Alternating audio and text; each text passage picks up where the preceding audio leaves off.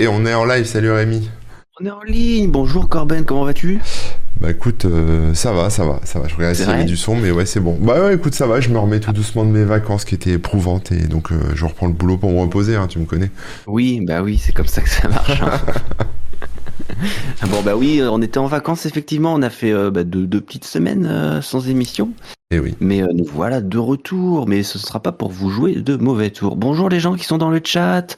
Salut à tous les spectatosors. Il y a Super Bayo hein, qui est arrivé en avance Mhm. et Blue qui est déjà là. Et puis euh, bah voilà, il y a des gens qui vont nous rejoindre au fur et à mesure, hein, on, on imagine. Euh, D'ailleurs, si vous êtes en train de lurk, de lurker, hein, c'est-à-dire que vous regardez sans, sans parler, eh ben, vous pouvez dire un petit coucou, ça fait toujours plaisir. Hein. D'ailleurs, salut aussi à toutes les personnes qui nous regardent en différé via euh, YouTube ou toutes les plateformes de podcast, puisque effectivement, on est en replay un peu partout. Au passage d'ailleurs, hein, sur toutes ces plateformes, n'hésitez pas à mettre un petit like, euh, des, des posts bleus, des, des j'aime, à vous abonner, etc., etc., pour euh, bah, pour nous soutenir, nous faire peut-être connaître un petit peu plus.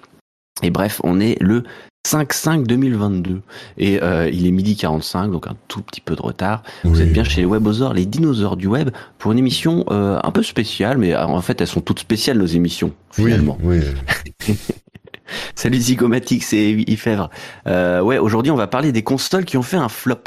Donc euh, comme d'habitude chez les Webosaures, hein, on va revenir en arrière, etc., etc. On va reparcourir un peu euh, l'historique et la frise chronologique euh, des, bah, des consoles hein, qu'on aime tant pour jouer aux jeux vidéo, et puis s'arrêter sur les trucs qui ont vraiment bidé, qui ont, qui ont pas marché.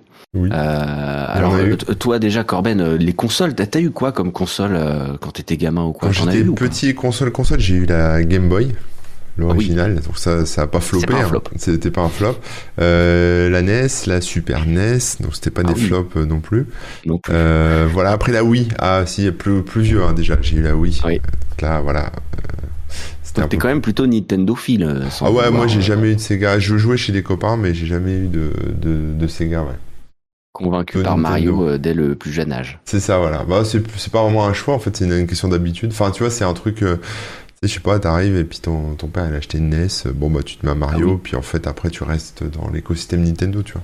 C'est vrai, c'est pas nous vraiment qui choisissons. J'étais pas un console addict, euh, tu vois, avec euh, à vouloir tous les jeux, toutes les consoles et tous les trucs. Donc, Ouais, euh, ouais. donc moi, je, Mm. je prenais ce qu'on me donnait. hein. Mais la Game Boy, Bah non, oui. c'était surtout la Game Boy qui m'a qui m'a qui m'a fait rêver. Ça, c'était ton, euh, Ça, c'était ton, mon euh, truc, ouais. ton coup de cœur, euh, Ouais, ton, ta première histoire d'amour euh, c'est ça, vidéoludique. c'est ça. Et d'ailleurs, si je me trompe pas, hein, euh, et je sais pas si, si tu veux le dire, mais t'es toujours avec une Game Boy en ce moment. Ouais, ouais, j'ai toujours la Game Boy. euh, là, je l'ai pas sous la main. J'ai toujours ma Game Boy d'origine. J'ai une Game Boy, euh, une. ah, comment ça s'appelle Une Advance SP, là. Mais voilà, et puis là, j'en ai, j'en ai racheté une, là, pour, pour monter d'un cran, là. Une, une 2DS, là.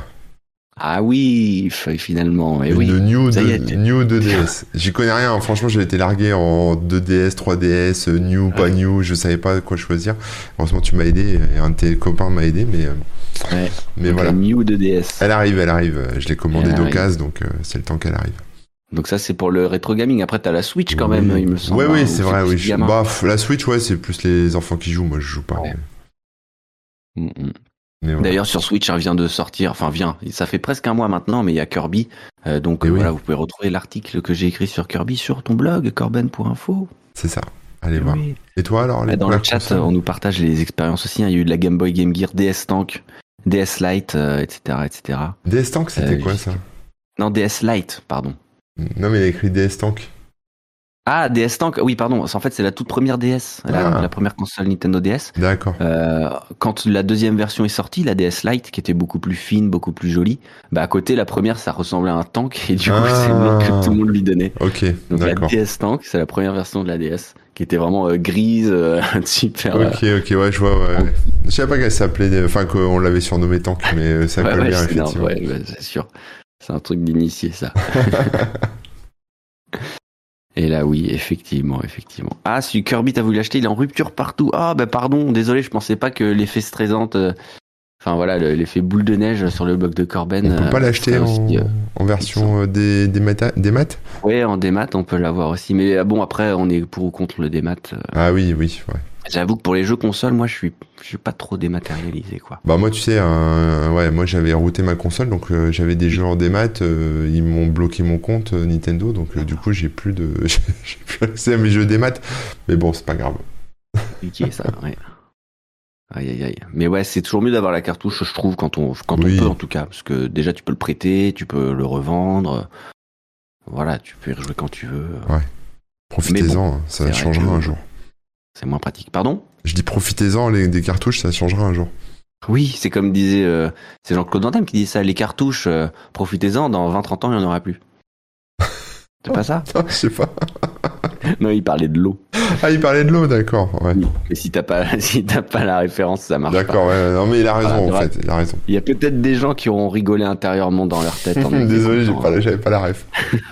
je connais que les noisettes euh, qui l'écrasent entre ses fesses là. Bon bah voilà, c'était le premier flop de l'émission, c'était ma blague. Voilà, euh, on commence bien. Euh, Pas de ta faute. après, bah, écoutez, on va reprendre. Alors ça va pas forcément être parfaitement chronologique euh, parce que j'ai pas un ordre chronologique sous les yeux des différentes consoles qui ont pu flopper, etc. Euh, mais euh, mais voilà, on va peut-être passer de de constructeur en constructeur. Je pense que c'est plutôt pertinent. Et j'aimerais bien commencer par Atari.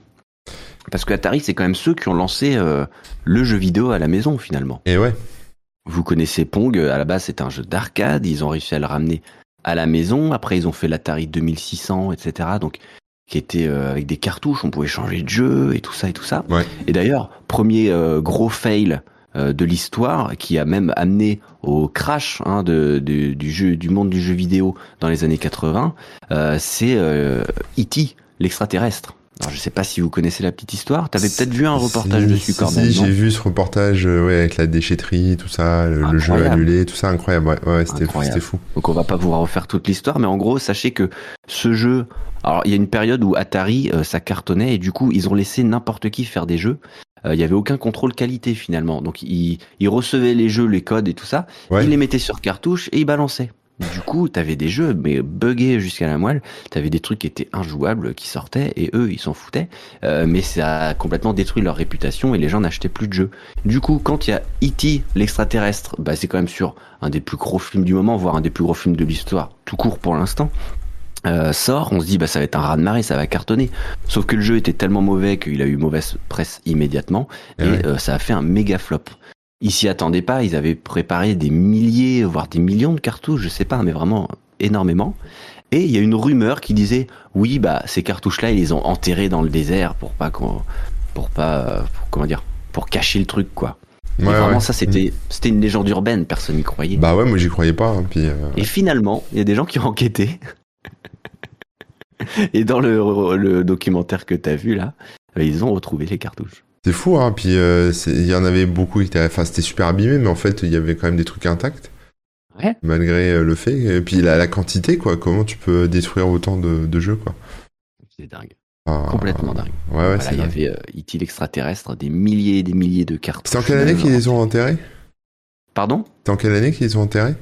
Alors, je saurais sais pas plus, te ouais. dire. euh, et- alors, attends, sachez quand même qu'ils avaient vendu plus de 1,5 million de copies. hein. Donc, c'est vous dire à quel point ils avaient vu. euh, ils en avaient prévu plus de 5 millions. Et ils en ont vendu 1,5. Et euh, il y a eu beaucoup de retours aussi. Et donc après la légende urbaine euh, qui était enterrée. Bon bah j'ai pas la- l'année mais Alors, le jeu est sorti en c'était- 82. Ouais, c'est sorti en 82 et. C'est en 2014 que ça a été. Et c'est en 83 qu'ils les ont enterrés. Ok, ok. Et en 2014, ils les ont sortis. Enfin, ils les ont retrouvés, quoi. 30 ans. C'est fou quand même, hein. 30 ans après. Ah, c'est complètement fou cette histoire. Et donc bref, voilà, Atari euh, qui a lancé euh, qui a lancé le jeu vidéo, mais qui l'a aussi mené euh, à sa perte. Et tout le monde disait ouais, il y aura plus de jeux vidéo, c'est fini tout ça. Et là, Nintendo arrive avec la NES, un contrôle qualité, etc. Donc le fameux label Nintendo Seal of Quality que vous voyez sur les jeux, il vient de là en fait. C'est pour prouver que attention, nous on a quand même testé les jeux, il n'y a pas de bug, il est jouable, on peut le terminer, etc., etc. Mm. Donc voilà, de- des fois on s'en moque parce qu'on dit ouais non ce jeu est nul, mais il a passé le contrôle qualité parce que euh, la- il est de qualité, genre pas de bug, etc. Pas Ouais, bah euh, voilà. Euh, mais derrière, euh, il y a aussi Atari qui s'est dit bah non, nous aussi on va faire une nouvelle console, et donc ils ont essayé de faire l'Atari 5200 qui sera sorti euh, après l'Atari 2600. D'accord, ouais, donc c'était le. Donc voilà, il- ça ressemble beaucoup. hein. Il n'y a pas grand chose vraiment euh, à dire C'est le double en fait. Ça, ils l'ont multiplié par 106. deux. Pardon? Ils l'ont multiplié par deux? Ouais, c'est ça. Et ils ont fait un design un peu plus creusé. Il y avait plus de boutons sur la manette. euh, Il y avait euh, un- un- une extension trackball. Enfin bon, ils ont Ouais. testé des trucs, quoi. Pourquoi pas? Euh, Et euh, mais voilà, ils l'ont sorti au moment où ça commençait à cracher, donc dans les années en 82, dans ces eaux-là. Et directement en 84, ils l'ont arrêté parce que c'était c'était le méga flop, quoi. Ouais. Un peu plus tard, ils ont essayé de revenir les Atari au- sur le marché des consoles et ils ont sorti la Jaguar. Je sais pas si vous en aviez entendu parler. Alors, si, moi je me souviens de, de Ouais. ça, ouais. ouais. J'y avais joué un petit peu chez un pote ou un truc comme ça. Je me souviens de la Jaguar, ouais. Mais euh, C'était pas une mauvaise console, euh, c'était même une console qui était un petit peu en avance sur son temps parce que elle était en 64 bits à l'époque où euh, bah, les 32 bits étaient à peine sortis quoi. Ouais. Et à l'époque on comptait la puissance en, en bits évidemment. Euh, donc là vous saviez bien la Mega Drive Super NES c'était 16 bits à l'époque et à côté donc il y a la Jaguar qui arrive avec 64 bits. Les gens disent mais c'est pas possible. Elle était très puissante etc etc. Malheureusement là le flop euh, il a été assez simple à comprendre. hein. C'est que ça coûtait cher et puis en plus euh, bah, il n'y avait pas énormément de jeux. Donc, Ouais. euh, donc voilà. Et surtout, encore une fois, il y a eu plein de jeux enfin, qui étaient nuls, qui étaient vraiment rushés, qui sont, qui sont sortis un peu vite. Mhm. Et, et donc, ça n'a pas marché. Alors, je fais une petite parenthèse. On me demande, ça veut dire quoi Atari 2600, 2500, euh, 5200, etc., etc. Eh ben, euh, je sais pas exactement en fait. bah, ça devait être le, le processeur. Attends, euh, parce que moi je connais 2600 au niveau du hacking, euh, mais ça n'a rien à voir. Donc, euh, je pense que Je vais regarder si c'est écrit sur Wikipédia rapidement parce que j'en sais rien. ça doit Atari être le matériel qu'il y avait- 2600. ça doit être le matériel qu'il y a dedans. Non? Ouais, ouais, je pense que c'est le nom d'une puce ou un truc comme ça, quoi. Euh, ah ouais, c'est dérivé de de de de euh, d'un d'un truc qui s'appelait CX 2600 qui était à l'intérieur. Voilà. Donc euh, une puce ou un truc comme ça, tout simplement. Et donc la 5200, elle était plus puissante. Euh, et à l'époque de la Jaguar, euh, donc on est en 93 hein, pour la Jaguar, donc qui a fait son, son bon petit flop là. Elle est sortie entre deux, deux générations. En fait, la Mega Drive et la Super NES étaient déjà bien implantées, mais euh, c'était un peu leur âge d'or. Donc sortir une, une autre console à ce moment-là, c'est pas opportun parce que euh, bah, les gens, ils ont déjà les consoles et ils achètent les jeux. On n'est vraiment pas à la fin de la vie et tout, donc euh, Ouais. c'était très mal timé. Un petit peu avant ça, en plus, ils avaient eu la même expérience avec euh, la Lynx. Donc Jaguar, Lynx, on commence à cerner un peu le, la thématique Mm. de euh, d'Atari à l'époque. La Lynx, c'était une console portable. Console portable euh, 16 bits. Donc pareil, là, bien en avance sur son temps, parce qu'on est en 90. Je me souviens qu'elle était bien, est grosse, bien lourde. hein. Elle était bien large, Ouais. mais elle était couleur, il me semble. Non? Elle était couleur. C'est Ouais, la première console portable couleur. Ouais, Elle ça. avait comme spécificité aussi d'être euh, ambidextre. Si tu regardes bien, tu as des boutons au-dessus et en Ah. dessous, et tu peux la mettre à l'envers, et du coup, les boutons, ils auront le même placement. Ah, je savais pas ça. Et ouais, ils, ont été un petit peu malins et tout. C'était une console qui a été quand même, euh, comment dire, bien considérée en termes de, de construction, etc. Les gens trouvaient que c'était une console qui était bien faite et tout ça. Ouais. Euh, malheureusement, bah, euh, en face, il y avait quoi? Il y avait la Game Boy. La Game Boy qui était beaucoup plus euh, pratique à transporter, etc. Certes, il n'y avait pas les couleurs, mais euh, bon, bah, la Game Gear aussi hein, a pas fait le poids face à la Game Boy. Donc la Lynx encore moins parce que bah, on retrouve les mêmes soucis que sur d'autres, euh, enfin que sur la Jaguar, c'est-à-dire qu'il y avait moins de jeux, euh, de moins bonne qualité, et Mm. puis euh, et puis un prix un prix plus élevé quoi. Donc euh, là, encore une fois, ils se sont un peu plantés, voire euh, complètement plantés, parce qu'ils ils ont quand même fait environ 800 000 ventes, quoi. mais c'est très très loin de ce qu'ils espéraient. Quoi. Ouais. Ouais. Donc euh, pas, pas si malin que le lynx finalement. mais bon, question de timing là, Atari, euh, ils ont floppé euh, lynx puis Jaguar à cause du à cause du timing. Euh, tout simplement quoi. Et puis les consoles qui étaient euh, un peu trop pu- puissantes finalement, en mettre plein les yeux c'est cool, mais il faut aussi s'adapter euh, au prix du marché et euh, et tout ça quoi. Et surtout Ouais, ouais, les ouais. jeux. Bah oui, oui, ah bah, c'est surtout les jeux. Hein. C'est souvent hein. Toi, les jeux on, qui a, font. on a beau avoir critiqué euh, la Game Boy sur son aspect euh, graphique limité, etc., etc. Mais n'empêche qu'il y avait des bons jeux, plein de bons jeux. Et puis euh, la durée de vie de la batterie et tout fais- faisait que tu pouvais vraiment la transporter partout et jouer partout. Donc, euh, donc euh, finalement, ça, ça a beaucoup plus marché, quoi. Ouais. Tout simplement. Donc voilà, ça c'était les, les tentatives de retour d'Atari. Qui se sont soldées par deux échecs, voire Ouais. trois, hein, puisqu'on peut compter la 5200, même si c'est plutôt la première fin hum, qu'autre chose. Mais voilà, un peu triste. Dans le même genre d'idée, il y a, il y a deux, deux sociétés qui ont, qui, ont, qui ont fait des beaux flops, et pourtant qui étaient très bien implantées. Euh, c'est Amstrad et Commodore. Ah oui. Donc je sais pas si vous vous souvenez un peu de ces, de, ces- de ces machines. Ouais, moi, Commodore, Euh, j'ai beaucoup pratiqué, donc euh, je m'en souviens bien. Eh ouais, donc ça c'était à peu près en face de l'Atari ST, euh, de l'Amiga 500, etc. Donc voilà les périodes. si Est-ce que c'était des consoles? Est-ce que c'était des c'est à peu près en même ordinateurs temps. Pardon? Est-ce que c'était des consoles? Est-ce que c'était des ordinateurs? Bah voilà. Tu vois, que- moi, j'ai toujours vu ça comme des ordis, mais c'est vrai que les gens ils l'utilisaient pour jouer, quoi.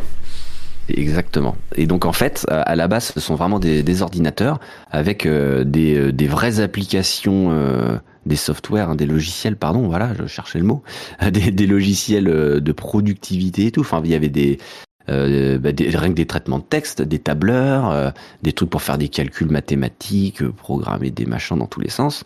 Le langage basique euh, qui était souvent intégré de base dans le truc pour que tu puisses déjà euh, déjà faire tes scripts, etc., etc. Mais bien sûr, ça n'a pas empêché les gens d'avoir des jeux. Et au final, une fois les ordinateurs à la maison, eh bah, on va pas passer notre vie à travailler. Donc on veut bien se détendre. Et donc si on a un ordinateur à la maison, c'est aussi pour se détendre. Donc le succès des jeux vidéo a été, euh, a été énorme. Et donc euh, les Amstrad euh, ou Commodore, etc. euh, qui étaient vendus euh, quand même comme des ordinateurs de maison, Mm. euh, finalement étaient, euh, étaient presque des consoles de jeux vidéo, hein, parce qu'on jouait. euh, moi, je sais que bah, alors on a eu un petit Atari 2600 là, mais qu'on avait récupéré. On n'avait pas beaucoup joué, hein, c'était pas pas méga fun. Mais euh, la- le premier truc sur lequel j'ai passé beaucoup de temps en tant que vraiment jeu vidéo, c'était l'Amstrad CPC 6128. Ah ouais. Et tu joues à quoi là-dessus? Eh ben il y avait euh, alors, un, un, un jeu que j'ai retrouvé il y a pas si longtemps, ça s'appelle Metro Cross, qui était super cool. C'est Mhm. un, un peu le, le, le- les runners qu'on connaît aujourd'hui là. T'as le personnage qui court tout le temps. et Oui, oui, oui, oui. Bah, c'était ça, ça existait déjà quoi. Mais d'ailleurs, on pouvait monter, descendre aussi. Enfin, il était trop bien. Il y avait des jeux de course, euh, les trucs euh, Le Mans, je sais plus quoi. Il y avait Chase HQ où tu poursuivais les les. Tu dans une voiture de flic et fallait cogner les. Je me souviens de les HQ, ouais. Ouais, ouais, trop bien. Euh, Il y avait Barbarian ou, ou des jeux comme ça, des jeux un peu de bagarre, Ouais. Renegade, euh, les doubles dragons, enfin, il y avait plein de jeux quoi. Euh, donc ouais, ça c'était vraiment euh, une très belle époque. Et, euh, et effectivement, ces machines qui servaient finalement que à faire, enfin principalement à faire du jeu vidéo, les constructeurs, en voyant le succès des, des véritables consoles, hein, quand il y a eu la NES, etc., ils se sont dit bah attendez, pourquoi on ferait pas la même chose qu'on a déjà, mais vraiment dédié console? Mm. Donc ils ont repris le même hardware. Et donc là, je vous, je vous donne les exemples précis, hein, parce que donc c'est la- l'Atari, euh, l'Amstrad GX 4000, qui était un Amstrad CPC, mais euh, redesigné avec des manettes et puis un port cartouche. Ouais. Et pareil, le Commodore 64 Game System. Et donc si vous regardez, c'est assez drôle parce qu'on a vraiment l'impression de voir un Commodore 64, sauf que ils ont viré les touches du clavier, donc ça ressemble quand même à un clavier mais sans touche. Et un port, euh, un port euh, pour mettre la- les cartouches. Ils devaient vendre le clavier euh, à côté, quoi. Pardon Ils devaient vendre le clavier à côté, tu sais, pour Bah le non, connecter. t'étais censé ne pas avoir de clavier. En fait, tu mets ta cartouche, t'allumes et ça démarre. Ouais, mais il y avait forcément un moment où tu voulais mettre autre chose. Bah, t'étais pas censé le faire, non, non. D'accord. C'était vraiment vendu comme euh, euh, bah, un, un Commodore bridé, entre guillemets, euh, pour faire que du jeu vidéo. Il y en a une sur Back Mm. Market euh, à 699 euros quand même. Ah bah, c'est devenu collector. Hein, C'est pas donné, ah ouais, ouais. Et donc, ils ont eu cette, euh, cette petite lubie là de, de transformer les, hum, leurs ordinateurs en consoles. Et euh, alors, bah, ça a floppé. Ça a floppé euh, pour plusieurs raisons. Alors, déjà, si tu cherchais vraiment une console, bah, il y avait la NES et tout ça qui cartonnait. Ouais. Si tu cherchais à jouer à ce genre de jeu, euh, les jeux exclusifs euh, Amstrad ou Commodore, bah, en fait, les gens avaient déjà des Commodore ou des Amstrad. Donc, ils allaient pas, par exemple, le vendre pour acheter le Game System puisque c'était les mêmes jeux. Oui, bah oui. Sauf que t'avais même pas de clavier, tu pouvais rien faire d'autre que jouer. Euh, donc c'était vraiment la même machine en moins bien, en moins pratique. Et c'était euh, d'ailleurs c'était un petit peu plus cher parce que bah ils avaient refait le truc, il y avait les manettes intégrées, enfin intégrées, elles étaient vendues dans la boîte. Ouais. Pour racheter les jeux, bah ils étaient un peu plus chers aussi parce qu'ils étaient au format cartouche. Donc ça Eh coûtait ouais. plus cher que, à faire que des disquettes. Euh, et puis les jeux, bah, t'avais pas tout le catalogue qui était déjà sur un Commodore. Mm. Il fallait attendre que ça sorte en cartouche. Euh, il y avait très peu de différences dans les jeux. Parfois, il y avait de légères améliorations, mais vraiment très très peu, quoi. C'était très rare. Donc en gros, tu te retrouves avec euh, la même machine, mais en plus limité, Oui. euh, avec des jeux plus chers et moins de possibilités de jeu et tout. Donc forcément, c'est Flop. Flop, flop, flop. Flop, flop. Ah, Donc voilà, ils ont, ils avaient pas bien réfléchi leur truc. Un petit peu après, on a un truc, assez- un concept assez intéressant. Euh, donc euh, pendant les années euh, des consoles 16 bits, etc. Mhm. Il y a euh, plusieurs constructeurs qui se sont mis d'accord pour faire un, comment on appelle ça, pas, un- pas un format, mais un des spécifications, Un quoi, standard si tu veux, un, un standard, exactement, un standard de de console ou d'outils multimédia, si tu veux. Est-ce que tu as déjà entendu parler de la 3DO Euh, ouais, ça me dit quelque chose, mais non, je, je saurais plus te dire ce que c'est. Et ouais, donc la 3DO en fait c'était un standard. Donc il y avait des gens qui avaient bossé sur l'Amiga qui étaient dessus. Il y avait des gens de Electronic Arts hein, qui maintenant, euh, bon bah on va pas les présenter, mais à l'époque ils faisaient des jeux. euh, je crois qu'ils faisaient déjà les jeux de sport hein, quand même, parce qu'on est en 93 si je dis pas de bêtises. Et donc ils faisaient déjà des jeux de sport etc. euh, donc les NFL, NHL, Ouais. NBA, FIFA. Euh, et euh, leur idée, c'était d'avoir un standard multimédia comme les lecteurs DVD ou je sais pas quoi, sauf que ça pouvait aussi euh, lire euh, bah, des jeux vidéo. Ouais. Euh, donc euh, il y a, euh, il y avait par exemple Panasonic qui étaient les premiers à avoir lancé euh, leur machine, mais derrière il y en a eu d'autres. Il y a eu LG, euh, etc., Ah oui. etc. Et donc voilà, ils avaient vraiment le- leur standard et donc les jeux étaient compatibles sur toutes les toutes les trucs et tout ça. C'était des CD-ROM, ce qui était déjà un peu exceptionnel à l'époque. Si je dis pas de bêtises, on était sur de, du 32 bits, on avait de la 3D, et donc les jeux Electronic Arts qui étaient sortis dessus, les premiers euh, FIFA et tout qui étaient sur ces machines-là, étaient vraiment un gros level au-dessus en fait, parce que nous on était quand même en 16 bits. En, en gros, c'était la 3D avant euh, avant la PlayStation et tout quoi. Mm. Donc c'était quand même une belle promesse. Je me souviens. en fait, Pardon Ah, tu t'en souviens ouais Non, en fait, euh, je me souviens avoir déjà été chez, je sais pas, des amis de mes parents, tu vois, des trucs comme ça. Ouais. Et je, parce que là, en fait, je suis sur la, la page Wikipédia et il y a la, celle de Philips. Oui. Et voilà. je me souviens que du lecteur de CD, du truc, et je crois qu'ils regardaient des films avec, hein, il me semble. Euh, Il y avait Ah ouais, euh, pouvais, euh, avait pas d'espèce de film, ils avaient pas fait des films sur CD ou un truc comme ça, hein, j'ai rêvé. Alors après, tu peux tu peux potentiellement confondre avec un autre truc dont on va parler qui est le Ouais. CDI. Ouais, bah c'était peut-être plutôt ça alors. Peut-être le CDI, ouais, parce qu'il y avait des jeux Ouais. sur le CDI. Il y avait Il des jeux sur ouais, le je dois CDI. confondre, t'as raison. Donc c'est l'un des deux. Par contre, est-ce qu'on pouvait regarder des films sur la 3DO J'ai un doute parce qu'est-ce que le DVD était sorti Tout ça, je suis pas sûr. Euh, pas sûr du tout. Mais euh, c'était, ils voulaient que ce soit pas qu'une console, si tu veux. Ouais. Donc, euh, à mon avis, il y avait quand même des trucs euh, multimédia, quoi. Mais à quel niveau, je, je saurais pas te dire. Moi, personnellement, j'en ai pas eu. J'ai jamais joué, mais c'était le truc dont on parlait quand même dans les magazines de jeux vidéo pour dire ah c'est le futur, vous allez voir. Oh le ce jeu-là il est trop bien, mais bon bah malheureusement euh, il faut la machine et tout. Et alors euh, bon bah le pareil hein, c'est un flop parce que bah, pas assez de jeux, euh, pas une grosse compagnie derrière et un petit peu dispersé parce que d'un côté t'as Electronic Arts qui va faire leurs jeux, ils vont promouvoir les jeux, mais derrière, mais la machine elle est vendue par quelqu'un d'autre qui va essayer de la promouvoir, mais Mm. parmi euh, par exemple je sais plus si quel exemple j'ai donné si c'était Philips ou quoi qui a fait la première. Euh, ils vendent ça, mais à côté ils vendent des magnétoscopes aussi et tout, donc euh, tu vois c'est pas du tout le- la même euh, Ah bah, la même ouais, force ouais, ouais, de frappe et le même angle, quoi. Euh, Ils adaptaient beaucoup de licences de jeux vidéo, j'ai l'impression. Je vois Casper, euh, il y avait Terminator, euh, Jurassic Park, euh, donc euh, c'était tout quand à même. fait, ouais, ouais, ouais, c'est ça. C'était pas mal de jeux, euh, de jeux sous licence. Et comme souvent, et euh, sur- encore plus à l'époque, parce que maintenant ils essayent quand même de mettre, euh, de faire ça mieux, en tout cas, euh, c'est que euh, bah, tu payais plus la licence que les développeurs, et donc rarement les jeux sous licence étaient des jeux de qualité, quoi. Ouais. Euh, ah, il y a une petite question là, je vais quand même répondre. C'est euh, Blue qui dit ma mère avait une sorte d'ordinateur, elle devait taper à la main le code du jeu depuis un bouquin pour y jouer. Alors ça, il y en a eu, il y a eu plusieurs trucs comme ça. Ouais.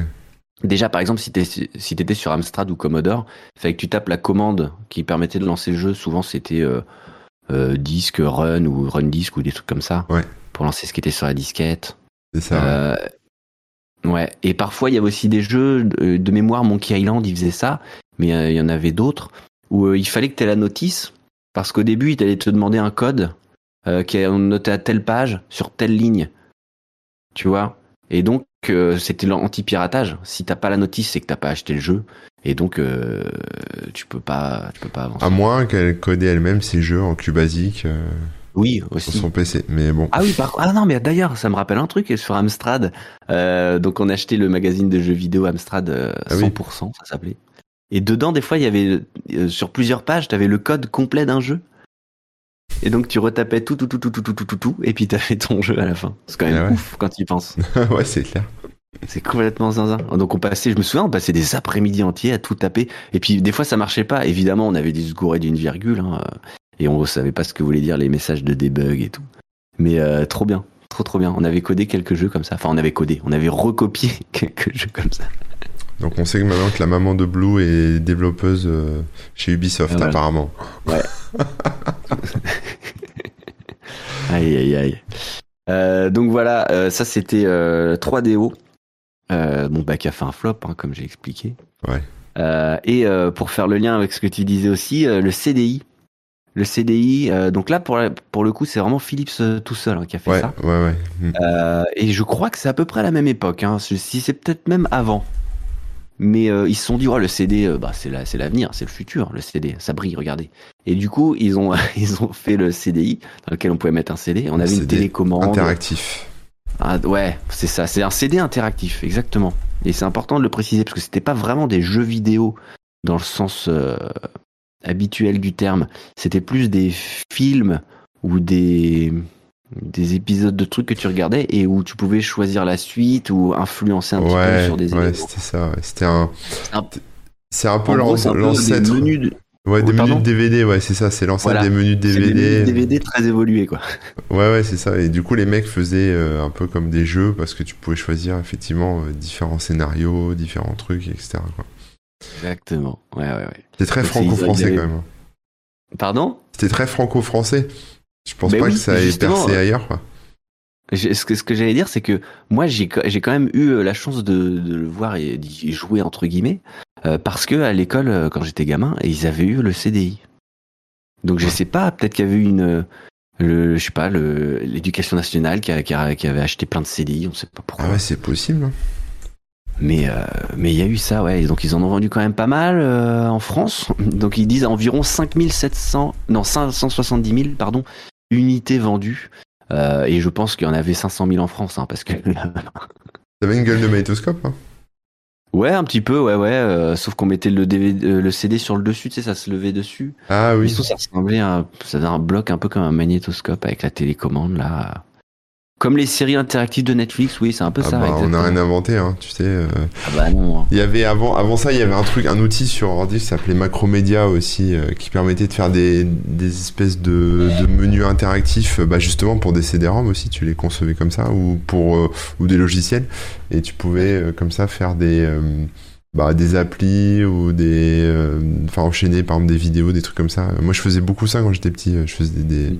Je codais des espèces d'applis, mais c'était pas vraiment des applis en fait. Tu, tu c'était un peu du, du PowerPoint euh, en point exe quoi, tu vois. Ouais. Tu faisais des menus, des machins euh, avec des, des scénarios, des trucs. Donc ouais, c'est ça. D'ailleurs, c'est c'est eux qui ont fait Flash après, Euh, ouais, c'est ça. Ils ont fait Flash Mhm. après, ouais. Mm. en faisant évoluer de plus en plus le truc, quoi. Ouais, exact. T'as Super Bayo qui dit on avait un CDI à l'école, mais c'était pas le même. Bah oui, évidemment, le CDI. Bien sûr. Euh, mais ouais, le, le, le CD interactif. Et euh, la- l'anecdote quand même, enfin c'est un truc qui, est- qui est resté, et je pense que c'est ce qu'on retient le plus du CDI, c'est que ils avaient réussi à faire un petit partenariat avec Nintendo. Et donc les premières consoles Ah ouais. non Nintendo à recevoir euh, des jeux sous licence Nintendo, notamment Zelda, il y a eu deux jeux Zelda, et il y a eu euh, Mario Hotel Mario, euh, ben, ils étaient là-dessus. Et ce qui Sérieux? est génial, ah ouais ouais, et il faut que tu regardes, tu taperas, tu rechercheras, parce que il faut que tout le monde ait vu ça au moins une fois dans sa vie, euh, des extraits de, de- des euh, entre guillemets dessins animés, mais voilà des animés euh, Mario et Zelda sur CDI, parce que le design il est complètement raté, il y a des voix mais qui sont trop nulles. C'est vraiment, euh, c'est vraiment euh, bah, la- le plus raté possible quoi. Ah ouais, je suis sur YouTube là, je regarde ça. C'est incroyable. Ouais, je Ouais, vais, vous invite à checker ça. si je vais essayer de vous pas. mettre le son au moins, même si je peux pas vous partager. euh, je sais pas trop si je vais pouvoir, mais on va, je vais essayer. On va se faire striker, attention.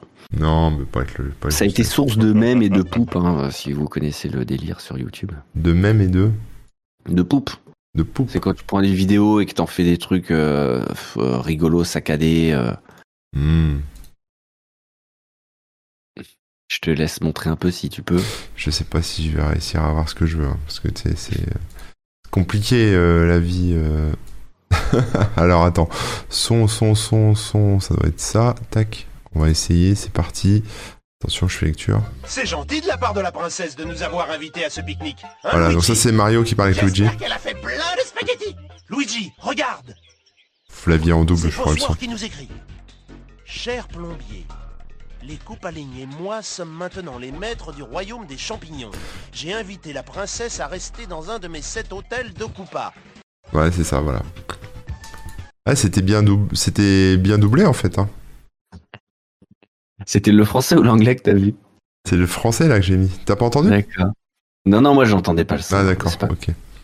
Non, non, mais c'est. euh, ouais, je vous invite à regarder des compilations, des trucs. Il y a vraiment des extraits qui sont collector.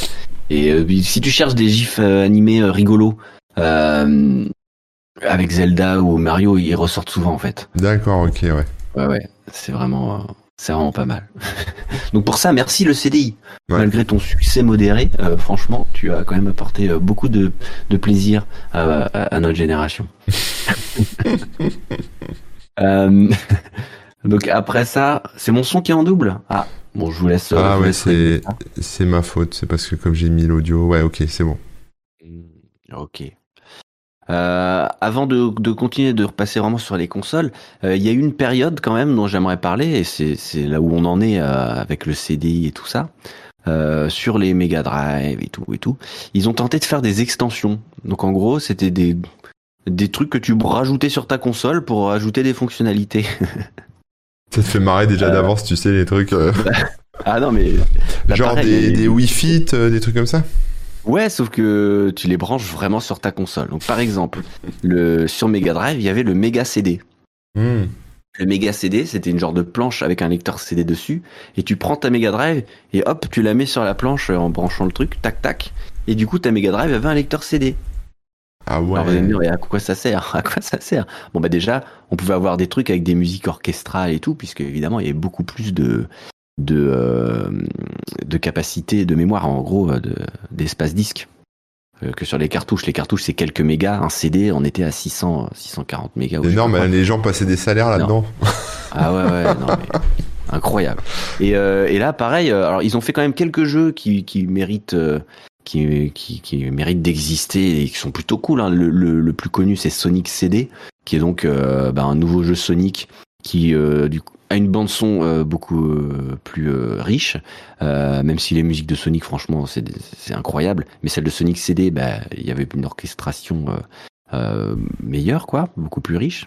Euh, et puis, comme il y avait une puce aussi euh, spéciale sur le, en plus hein, sur le lecteur CD, eh bien, il y avait des petites capacités supplémentaires. Donc, tu as des Mhm. niveaux qui sont un petit peu en genre de 3D, etc. Parce que ça permettait de booster un petit peu la console.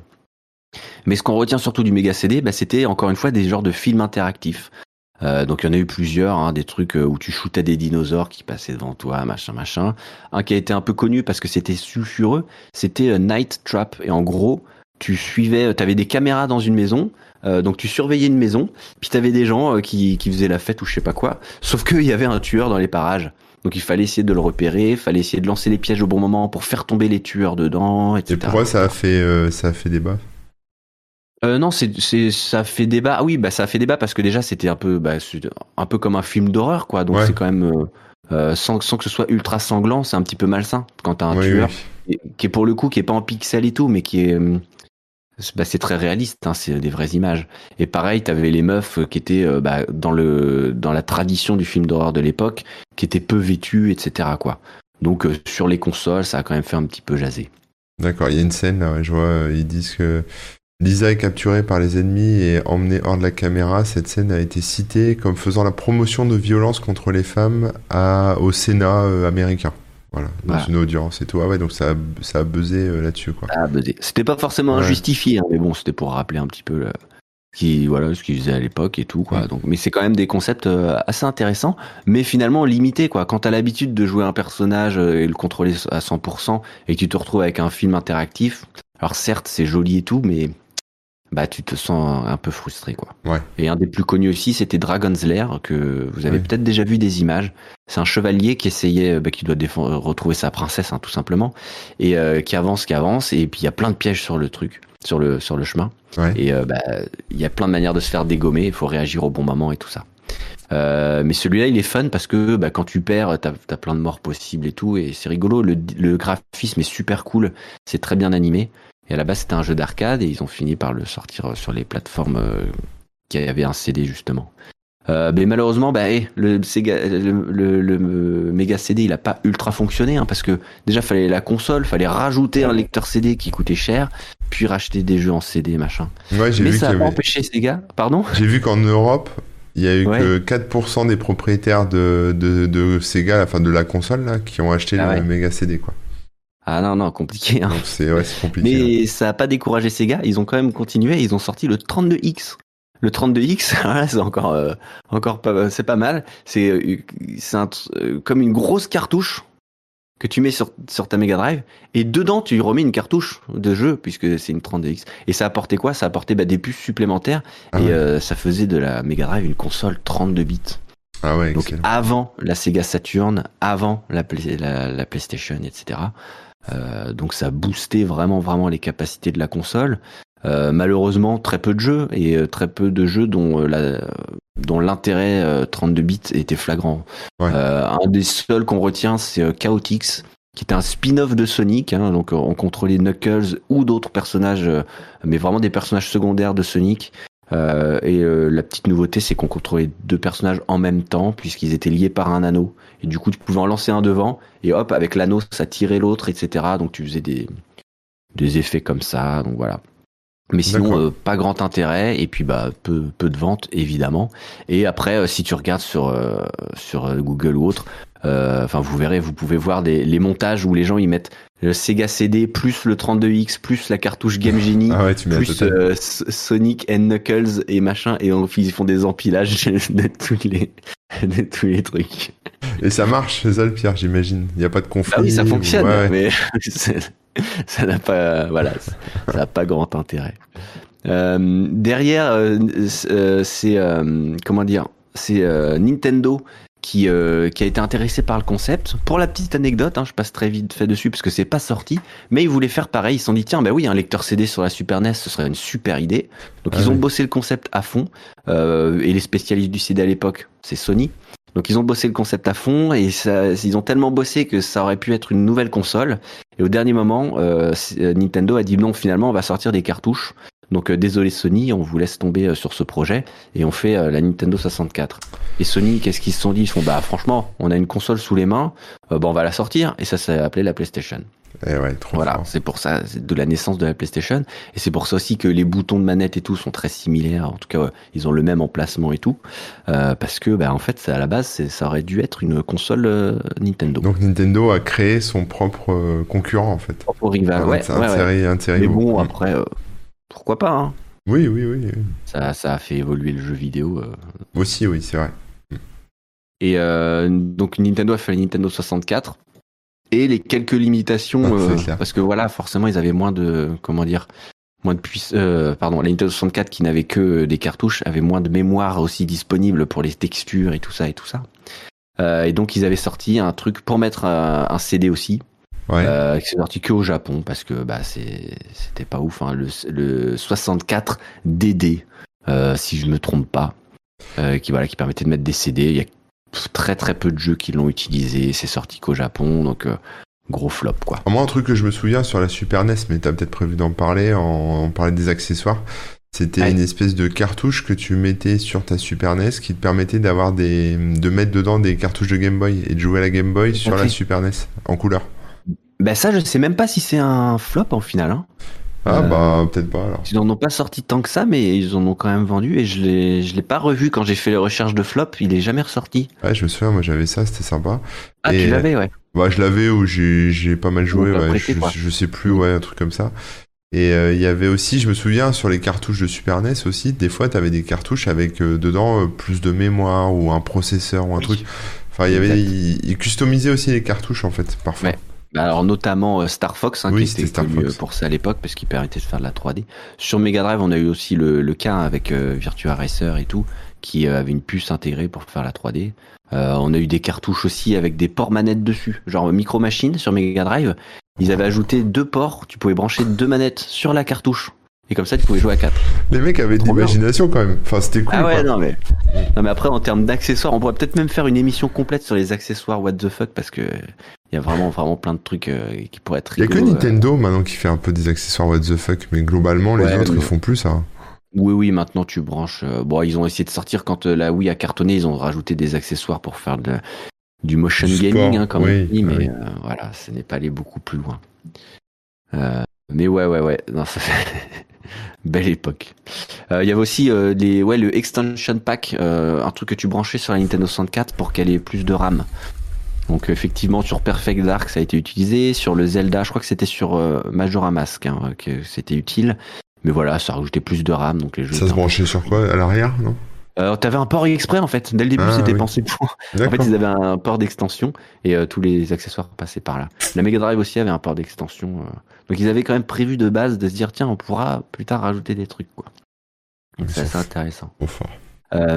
Très rapidement, je vais évoquer aussi la Neo Geo. Vous connaissez, j'imagine. Euh, c'est la console qui faisait rêver parce que c'était une machine d'arcade à la maison. Euh, donc là-dessus, c'est pas vraiment un flop parce que ils en ont pas euh, fait tant que ça. Ils espéraient pas faire des méga ventes, mais en gros, euh, tu pouvais euh, vraiment avoir les jeux d'arcade à la maison. C'était euh, la même euh, la même disposition de manette, c'était un stick, euh, etc., etc. Ce- C'est pas trop trop mal vendu pour ce que c'était. Surtout, c'était beaucoup plus cher. Donc voilà, c'était quand même assez rare. Mais derrière, ils ont essayé de faire des trucs. Ils ont essayé de faire le Neo Geo CD. Ils ont aussi euh, essayé de faire la Neo Geo Pocket et Pocket Color derrière aussi, donc en console Ah ouais. portable et tout ça. Et bon bah là, euh, bah ça a floppé hein, parce que bah, c'était un peu trop haut de gamme. euh, C'était encore une fois trop peu de jeux et trop spécialisé dans le même genre. Euh, Neo Geo, c'est beaucoup de jeux de bagarre, un contre un. Euh, c'est beaucoup de shoot them up, euh, mais peu de plateformes par exemple, peu d'aventures, euh, Ouais. etc. C'était vraiment des jeux tirés de l'arcade et donc. euh, Oui. Euh, C'était pas le même public, restreint. quoi. Voilà, exactement. Mais c'est un- surtout, c'est un public un peu niche, quoi. C'est vraiment qu'une une portion des gamers. Donc ça a moins marché. Euh, mais après là, on va pouvoir passer à la période un peu plus moderne. On va arriver dans les années 2000. Et euh, je vais te citer un nom, tu vas me dire si ça te rappelle quelque chose. Engage. Engage Non. Non, le N de Nokia. Ah, putain, si, ça y est, ouais, je vois. Ok, oui, oui, euh, oui, oui, ça y est, je vois. Donc Nokia s'est dit, bah on fait des téléphones portables. Engage, ouais. pourquoi on fera pas des, des les gens ils jouent au Snake dessus. Ah ben on va faire en sorte qu'ils jouent à d'autres jeux. Et donc euh, en 2003 ils ont sorti Engage. Ça, ça Engage qui est à la fois un téléphone et une console. Alors si vous voyez la photo ça va vous parler direct je pense hein, mais c'est ultra reconnaissable Euh, ce qui était génial euh, déjà c'est que c'est un des premiers trucs où enfin c'était l'époque où les premiers mèmes apparaissaient et donc il y en a un qui était sorti qui était excellent c'était euh, le fait que le Engage, on, on l'utilisait comme ça en fait, pour téléphoner sur le côté. Donc j'explique pour les auditeurs hein, qui n'ont pas la vidéo. Ton téléphone, au lieu de le tenir à plat contre ton oreille, tu le tiens euh, Sur la tranche. sur la tranche. Ouais. Et comme ça avait une forme un peu de boomerang ou quoi, ah ben, il y a des gens après ils mettaient vraiment euh, des euh, des bananes ou euh, des trucs comme ça pour se moquer de la Engage. D'accord, ouais. Excellent. Euh, L'autre truc euh, qui a, qui a beaucoup fait rire et tout, c'est que l'écran, il était, euh, il était vertical. Donc t'étais en mode vertical même quand tu jouais à tes jeux. Euh, donc des jeux en 3D comme un Tomb Raider hein, qui était sorti dessus. Euh, ils avaient quand même réussi à avoir quelques grosses licences. Eh bien, euh, quand ils jouent en vertical, tu vois rien, tu vois juste devant toi. Sauf que dans un Tomb Raider, t'as besoin de voir autour. Tu cherches justement les corniches, les ennemis, machin. Ah bah ouais. Et donc, t'étais super limité. Ça, ça bloquait vraiment, même dans un jeu de plateforme, souvent, euh, plus que de voir au-dessus et en dessous, t'essayes de voir sur les côtés, ou, parce que t'avances ou tu recules, enfin, je veux dire, mais pour monter et tout, euh, t'as pas besoin de voir autant, quoi. Donc, euh, très très mal pensé, en fait. Ils ont pas bien, euh, ouais, c'était pas pensé pour du, du jeu vidéo, finalement. Ouais. Euh, les capacités étaient pas ouf. Euh, Il y avait très peu de jeux. Et puis en même temps, bah, bah t'as la Game Boy Advance, t'as la PSP, la, la, la DS qui, qui est sur le point de sortir, si elle n'est pas déjà sortie. Donc pareil, un mauvais timing euh, et euh, bon bah une offre pas du tout, euh, pas du tout satisfaisante quoi. Mm. Mais pareil, ça nous aura fait beaucoup rire, la Engage quand même. Ah bah ouais ouais c'est vrai vrai que c'était bizarre mais j'ai pas vu de gens qui l'avaient moi par contre. Tu vois, non, je pense bah pas non, j'en ai vu une en vrai une fois. hein. Ah non, je mens. Enfin, je mens, je me trompe. J'en ai vu une en vrai de quelqu'un, mais par contre, je l'avais vu aussi sur les salons de jeux vidéo. À l'époque, Ah ils oui. avaient vraiment mis le paquet. Hein. Ils étaient sur les salons de jeux vidéo, ils essayaient vraiment de de percer quoi. Mais bon, euh, voilà, voilà. Genre une semaine après euh, l'avoir sorti, comme ça marchait pas du tout, ils ont euh, baissé le prix de 100 dollars par exemple. Putain. Donc direct, les gens se disent ah ouais non, c'est vraiment de la merde. Et en fait, ça, ça dévalue le truc. euh, Ah ouais ça, ça a fini de convaincre les gens ah ouais. de. Alors, de il faut se rappeler aussi que la, la 3DS, qui a eu un, un mauvais démarrage, euh, elle a baissé son prix aussi, mais au bout de six mois, je crois, ou un an. Et pareil, ils ont fait une grosse baisse, mais en contrepartie, euh, ils ont offert des trucs aux gens qui l'avaient acheté avant, etc., etc. Donc bon, déjà c'était plus tard et ils ont un peu euh, tourné le truc quoi. Et la 3DS qui derrière est devenue un gros succès, mais c'est vrai qu'au départ, elle était un peu plus chère. Euh, et en la vendant moins cher aussi, il y avait des accessoires en moins. Enfin, c'était pas Ouais. juste euh, on baisse le prix quoi. Donc bref, c'est une petite aparté, mais c'était quand même marrant à souligner. Une autre console qui, a- c'est un peu le même destin, mais peut-être encore plus ambitieux. C'était Gizmondo. Ça te parle ou pas? Non non non. Après, il y avait un site aussi qui s'appelait Gizmondo. donc- Non il y a- je connais Gizmodo le site. Ah, Gizmodo, pardon. mais ça, Gizmodo non je connais pas. T'as raison, c'est Gizmodo. Gizmondo, alors là, c'est euh, des inconnus qui ont commencé à faire ça. Tiger Telematics. Je Ah m'en ouais. souviens pas. Non. Ils existent peut-être encore d'ailleurs. Et eux, leur concept, attention, hein, c'est quand même assez ouf. Le concept de base, c'est de se dire. Alors, ils ont une technologie pour faire des GPS. Ils se disent, qu'est-ce qu'on pourrait faire avec des GPS Qu'est-ce qu'on pourrait faire? Ah, mais les gamins, ils ont toujours une console sur eux.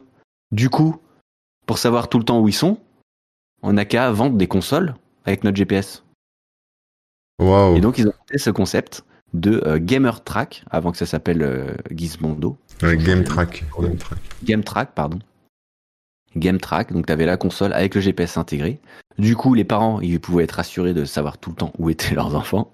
Bon, dé- déjà le délire est un peu chelou. Mm. Et en plus, après, ça leur permettait d'avoir des publicités euh, intégrées euh, qui étaient, euh, comment dire, liées à ton environnement physique. C'est-à-dire que si tu passes pas loin d'un McDo et qu'il est pas loin de midi, bah, tu auras la pub. ah bah venez à McDo, il y a une offre sur les les double Whopper, je sais pas quoi, tu vois. Ouais. Et donc, leur business model était un peu basé là-dessus. Avec, euh, pareil, ils avaient la télécommunication euh, intégrée, donc euh, les publicités, elles allaient se télécharger automatiquement et tout ça, quoi. Mais c'est Euh. super triste parce que ils ont lancé leur console le 6 février, euh, non le 19 mars 2005 euh, et la, la boîte a fait faillite en février 2006. Banqueroute. Ah ouais. Ah C'est ouais, ouais, horrible. non, horrible. Et euh, pareil, ils se sont plantés sur plein de trucs. Bon, déjà, le timing par rapport aux autres consoles était pas excellent. Euh, ils avaient, bon bah encore une fois, hein, très peu de jeux et pas des méga trucs. Euh, ils avaient euh, mis plein de thunes sur la table pour faire des, par exemple, des partenariats avec. alors je sais plus c'était quoi. Je crois que c'était une chaîne de sport ou quelque chose. Alors sur la page Wikipédia, vous pourriez retrouver les infos hein, si ça vous intéresse. Mais en gros, ils ont fait le truc. Les gens ont fait la pub, mais derrière ils les ont jamais payés. Hmm. Donc ils ont été attaqués en justice, ils leur ont filé des parts parce qu'ils n'avaient pas les thunes, etc. Enfin, c'était un gros bordel. Ils se sont, il y a des gens qui se sont fait arrêter pour fraude et activités Ah ouais, d'accord. Ah ouais, non, non, mais c'est un gros, gros, gros bordel. Et, euh, et voilà, ça a fait un flop incroyable. Pareil, au moment de la sortie, euh, il y a la PSP qui arrive, qui a un super écran et qui, par, technologiquement, c'est un cran au-dessus. Ils disent bon bah il faut qu'on fasse quelque chose. Ok, on va euh, on va en faire une avec une un écran plus grand. Et au lieu de retarder la sortie ou bien de se dire bon on l'a fait dans un an ou deux ans, non ils annoncent ah bah dans bientôt on sort la version avec grand écran. Bah du coup les gens vont se dire bah je vais pas l'acheter, j'attends l'autre version. Ah bah ouais, ouais. Donc, voilà plein de plein d'erreurs comme ça euh, vraiment débiles. Est-ce que dans ta liste t'as la console Apple? Euh, non Euh, la pipin Ouais. Ah ben ouais j'avais des, je, je m'étais dit que j'allais pas en parler parce que on avait quand même beaucoup à faire mais on peut hein. Non parce que du coup en regardant euh, cette histoire de Gizmondo là, du coup je tombe Ouais. sur la sur la l'Apple euh, Pipin, Pipine, je sais pas comment on dit, Ouais. mais euh, du coup bah, bah, vas-y, hein, je te laisse. euh, et je trouvais ça marrant. Ouais, Pipin, donc on retourne un peu en arrière, on est dans les années 95 ou quoi. donc il y a déjà la, la Mega Drive et tout hein, qui existe à fond. Et, et, Apple veut se lancer dans le, dans le marché. Donc ils sont pas idiots, ils vont voir les Japonais, puisque c'est quand même les spécialistes des consoles, hein, surtout à l'époque. Ils vont voir les Japonais, ils font ouais, qu'est-ce qu'on peut faire machin. Et donc ils se lient à Bandai, qui maintenant c'est Bandai Namco. Hein, donc avant c'était sans Namco. Namco qui euh, a fait les, les, Bomberman, les machins et tout, et Bandai euh, qui avait déjà les Dragon Ball Z et tout, mais qui faisait euh, du matériel. Et donc là, ils font une machine à base du PowerPC de, de Mac, mais avec du CD-ROM et tout machin, des trucs qui venaient qui venaient du japonais. Et donc ils se disent bah pareil, c'est une technologie qu'on va vendre à d'autres d'autres boîtes. Et donc c'est Bandai qui va construire et vendre et tout, mais nous on a le le entre bah, pas forcément le brevet, mais mais voilà. Et donc le problème c'est qu'ils sortent ça et entre temps avec la, construction du truc, il y a déjà la Nintendo 64 et tout qui est sorti. Et eux ils arrivent beaucoup plus cher quoi. Euh, et encore une fois très peu de jeux, des jeux euh, pas ouf. Euh, euh, bah, ils arrivent après la guerre en fait. les gens ont déjà décidé de quelle console ils allaient, voir qu'ils avaient acheté. Et donc bah, beaucoup trop tard et avec une offre pas du tout satisfaisante. Parce qu'il faut pas oublier un truc quand même, c'est que la guerre des consoles est vachement dépendante des jeux, ce qui est, normal. Aujourd'hui, on a l'habitude que les jeux sortent un peu partout. Euh, mais à l'époque, les jeux étaient souvent exclusifs. Euh, les jeux Mario, tu les trouves que chez Nintendo. Ça, c'est resté, c'est vrai. Mm. Mais il y a plein, plein, plein de jeux qui sortaient que sur une console et pas l'autre. Et les jeux qui sortaient un peu partout, c'était plus les jeux à licence. Donc, je sais pas, moi, si t'avais un Toy Story qui allait sortir, euh, bah, il faisait un jeu Toy Story sur toutes les consoles. des, fois, des, fois, d'ailleurs, c'était même pas exactement les mêmes jeux, donc on avait quand même une notion d'exclusivité. Euh, les vrais jeux multiplateformes, c'était les FIFA, les trucs un peu euh, génériques comme ça, quoi. Mm. Euh, et, même ça, ils les avaient pas. Donc c'est difficile de. Bah ouais. et alors Pippin euh, de d'Apple, en fait j'ai regardé, c'est le nom en anglais de la la variété de pommes Renette, la Renette, voilà, Renette Newton. Donc c'est en fait ils ont appelé ça du nom d'une variété de pommes. Voilà. D'accord, ouais, bah c'est pas c'est pas illogique. Hein. Ouais, ouais, trop bien. c'est trop trop bien. Euh, non, mais ils ont de l'acide dans les idées. Hein. ouais, je sais pas. D'ailleurs, on va revenir au côté un peu plus classique et les gros constructeurs classiques parce que bon bah il y a malheureusement euh, la Dreamcast qui a qui, qui, a échoué là où la Saturn venait d'échouer. Elle a échoué comme la Saturn, mais euh, elles étaient connues quand même, tu vois. Oui, oui, mais, euh, mais malheureusement pas du tout assez de ventes pour que pour que Sega euh, puisse continuer. Alors ça s'explique par plusieurs choses. Hein. La Saturn, elle, euh, ben, la 3D était pas aussi convaincante que chez les que chez les, les, les concurrents. Euh, elle était 32 bits comme la PlayStation et, euh, la, Nintendo 64 qui était 64 bits évidemment, pardon. Mais bon, bref, ils, étaient, ils avaient plus ou moins les mêmes, euh, capacités, mais Sega avait accentué le, côté 2D, quoi. Franchement, en 2D, ils pouvaient faire des rotations, des effets de transparence et des trucs dans tous les sens que les autres n'étaient pas capables de faire. Sauf que les jeux qui vendaient à ce moment-là, c'était vraiment la 3D. Et là, ils étaient, ils un cran en retard. Donc, malgré des trucs très ambitieux et cool comme des Shenmue ou quoi, ils n'ont pas réussi à convaincre, et notamment parce que, bah, sur, euh, étonnamment, hein, sur la Saturn, il n'y a pas eu de jeu Sonic. Alors que c'est ah ce que les gens attendaient bah euh, en premier, quoi. Euh, ils ont essayé, hein, ils ont le projet Sonic Extreme, hein, on en reparlera peut-être dans d'autres émissions, mais voilà, ils ont essayé de faire un jeu.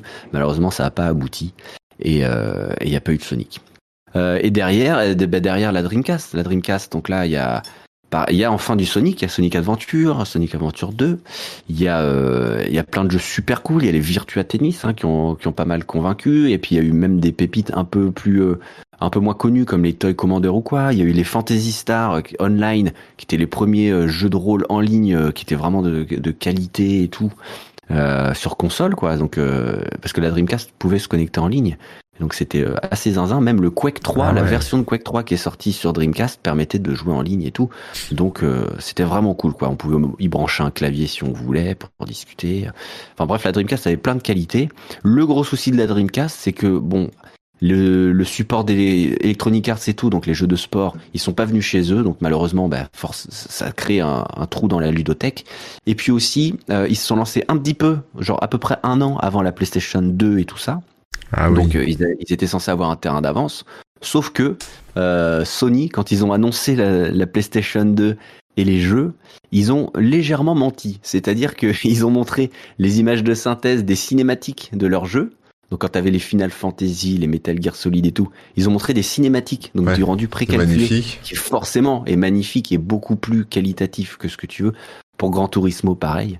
Donc les gens ont eu des étoiles dans les yeux, ils se sont dit, attends là, euh, la Dreamcast, euh, elle a peut-être un an d'avance, mais elle a 5 ans de retard. euh, bah ouais. Donc ils ont, ils ont, tout le monde a, a cru à ce truc. Ouais. Et donc bah, le destin était scellé. Et c'était fini de la Dreamcast, quoi. Donc elle s'est quand même vendue, c'est quand même encore trouvable, etc. Malheureusement, il y avait besoin de beaucoup plus de succès pour que pour que Sega puisse se relever derrière l'échec de la Saturn et puisse continuer euh, la construction de, de machines. Alors moi j'étais Team Sega en plus à l'époque, alors même si j'ai pas eu la Saturn et la Dreamcast parce que j'étais passé côté PC, mais côté console mon cœur était chez Sega. Mm. Donc j'étais triste. Mais ça a permis d'avoir euh, du coup les jeux Sega qui se sont pas arrêtés sur toutes les machines, notamment sur PC et tout. Donc euh, Ouais. voilà, c'est un peu triste, c'est l'histoire qui qui qui qui évolue, ça évolue, mais c'est pas non plus euh, la fin des la fin des haricots quoi. Bah, gars, euh, ils ont mal tourné après. hein. Ils, ils ont arrêté de faire des consoles. euh, Ça, bah, ça leur a pas ils réussi. ont quoi. sorti leurs jeux un peu partout, mais il y a ouais, y a quand même des des bons trucs et et voilà. Mais bon, c'est vrai que ils, ils étaient sur le podium.